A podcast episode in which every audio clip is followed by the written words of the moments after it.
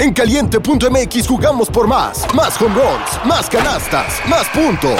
Vive cientos de deportes durante todo el año y los mejores eventos en vivo. Descarga la app, regístrate y obtén mil pesos de regalo. Caliente.mx, jugamos por más. Más diversión. Promoción para nuevos usuarios de GOV de GGSP 40497, solo mayores de edad. Términos y condiciones en caliente.mx.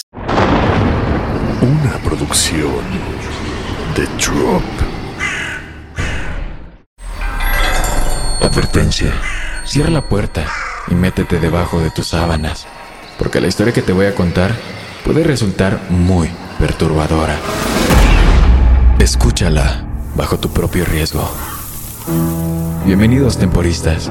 Soy Dan Tempo y esto es Historias de terror antes de dormir. Hola, Buenas noches y bienvenidos nuevamente a Historias de terror antes de dormir. Espero que todos ustedes se encuentren muy bien. El día de hoy les traigo una historia que nos envió un militar desde Argentina, así que espero la disfruten porque es bastante, bastante interesante. Recuerden seguirme en Instagram y en Spotify para seguirles trayendo más contenido de terror. Y también recuerden que voy a enviar tres saludos al final del episodio.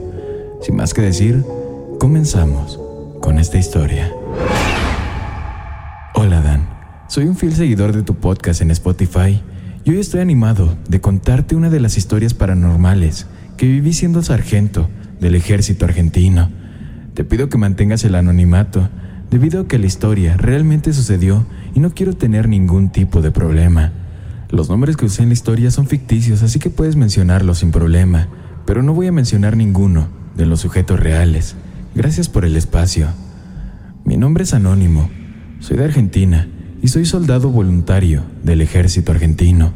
Bien, para empezar, quería comentarte que hoy traigo para compartir con ustedes una de las tantas historias paranormales que sucedieron en la unidad militar, la cual no mencionaré para no tener problemas, por lo que prefiero referirme a ella de aquí en adelante como la unidad, simplemente. Si ustedes tienen la posibilidad de hablar con algún militar o exmilitar, estará de acuerdo conmigo que dentro de las unidades militares todos han vivido de cerca al menos una experiencia con seres de otro mundo, o quizá de este, que aún siguen atados a un presente que ya no es más el de ellos, debido a la gran carga energética que hay ahí por tantos ataques, guerras y suicidios masivos sucedidos. La historia que hoy les quiero contar sucedió en el verano del año 2021, aproximadamente en diciembre de ese año. Yo me encontraba como soldado, apostado en la guardia de la unidad, es decir, mi trabajo ese día era velar por la seguridad de la unidad por las siguientes 24 horas, cubriendo un turno de 0800 de la mañana de un día hasta el mismo horario del siguiente. La actividad que nos había ordenado el jefe de guardia a los soldados que estábamos ahí era cuidar y vigilar el portón, controlar los accesos y egresos de todo el personal y realizar recorridos por toda la unidad atentos a ver si detectábamos alguna irregularidad o situación extraña. Asimismo, nos indicó que estemos atentos porque dentro de la unidad se estaban alojando unas familias de distintos militares debido a que venían de otras provincias a traer a sus hijos a que se atiendan en los hospitales militares de Buenos Aires. Eso no nos llamó la atención debido a que era algo cotidiano y común, porque la unidad en la que yo trabajé se encontraba en el centro de la ciudad de Buenos Aires y era muy normal que muchas familias de militares que vivían en las provincias vengan a alojarse ahí en forma gratuita para que sus hijos puedan atenderse en los hospitales de la zona. La guardia era normal y se desarrolló dentro de los parámetros que cualquiera de nosotros hubiera esperado. Y recuerdo que eran aproximadamente las 1600 horas cuando llega la unidad de una familia proveniente de Formosa, Argentina. Vinieron el padre de la familia, el sargento Rivas, su mujer y sus dos hijas. Recuerdo que la grande, de unos 12 años aproximadamente, se llamaba Catalina y la más pequeña de tres o cuatro años se llamaba Rosario. Venían porque Rosario estaba con problemas en sus pulmones y debía ser atendida con urgencia por una posible operación, y a su vez iban a hacerle controles psicológicos a Catalina, porque nos contó su papá, el sargento Rivas, mientras tomábamos mates con galletas, que la niña aún tenía algunos amigos imaginarios que a veces la encontraban hablando sola y que tenía una actitud muy agresiva con sus allegados. Esa tarde noche, a las 1930 horas aproximadamente, la más pequeña de las hijas del sargento tuvo una emergencia médica, debido a que por su situación estaba teniendo complicaciones para respirar, y por ello el sargento la llevó a la guardia pediátrica del Hospital de Niños de la ciudad, quedándose en la habitación que le habíamos otorgado la mujer del sargento, la señora Verónica, y su hija mayor Catalina.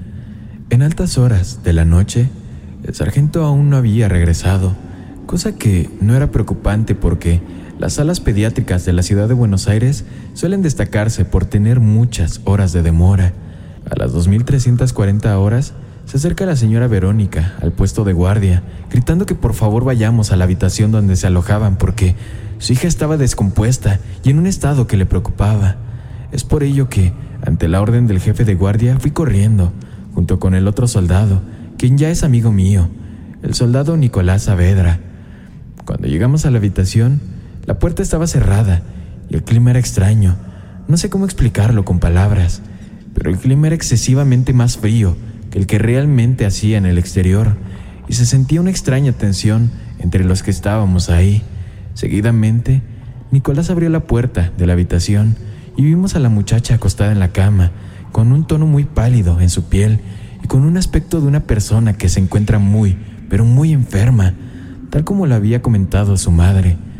Cuando nos acercamos a la cama, donde la niña yacía acostada, ella comenzó a gritar, y gritar muy fuerte, con una voz absolutamente grave. Me acuerdo exactamente de lo que ella decía a los gritos. Bienaventurados los que nos reciban al Señor de las tinieblas en su corazón. Lo repetía una y otra vez con un tono muy masculino, totalmente distinto a la voz que la niña tenía cuando nos saludó esa misma tarde. En ese momento, Nicolás y yo empezamos a correr hacia la puerta, pero esta se cerró tempestivamente, dejándonos encerrados en la habitación junto a la niña. Cuando nos dimos la vuelta, asustados, para ver a la chica, que ya había cesado en sus gritos, vimos cómo ésta comenzó a levitar aproximadamente 10 centímetros por encima del colchón, estando acostada. Estaba totalmente impactado. Sé que suena totalmente irreal y que parece mentira, pero juro que esto es 100% real. Solo el recordatorio me hace sentir un escalofrío muy fuerte. Al ver esto, el soldado Nicolás y yo comenzamos a golpear con todas nuestras fuerzas la puerta de salida de la habitación hasta que lo logramos. Salimos corriendo y avisamos lo sucedido al jefe de guardia, quien, descreyendo nuestro relato y diciendo que éramos unos miedosos, nos dijo que él nos acompañaría para que entre los tres calmemos a la chica, al menos hasta que regrese el padre con su auto y pueda llevarla a urgencias. Nos acercamos a la habitación y ahí presencié el momento más duro de mi vida. Estaba Catalina, con una cuchilla en su mano y su mamá en el piso con la garganta abierta. Cuando intentamos reducirla para sacarle el arma cortopunzante, la niña se clavó la cuchilla reiteradas veces en el pecho hasta fallecer. Nosotros solamente pudimos mirar totalmente en shock y paralizados. No sé qué será de la vida del sargento Rivas. Lo único que pude enterarme de él es que se dio de baja del ejército para nunca más regresar. Es la primera vez que cuento una de tantas historias paranormales que viví dentro del ejército. Me encantaría en otro momento poder relatar una nueva historia real de las que ya he vivido. Pero hasta aquí llego. Gracias por darme el espacio y un saludo a todos. Antes de terminar, quiero enviar un gran saludo a toda Argentina, ya que mucha gente nos escucha desde allá. Y bueno, voy a enviar los tres saludos del día. Quiero enviar un saludo para Jordi hasta España. Otro saludo para Harmony, que es un venezolano en Perú. Un gran saludo para ti. Otro saludo para mi prima, Laura. Y un último saludo para Giovanni Morales, que es un fiel seguidor. Muchas gracias a todos ustedes. Recuerden seguirme en Instagram y en Spotify para seguirles trayendo más contenido de terror.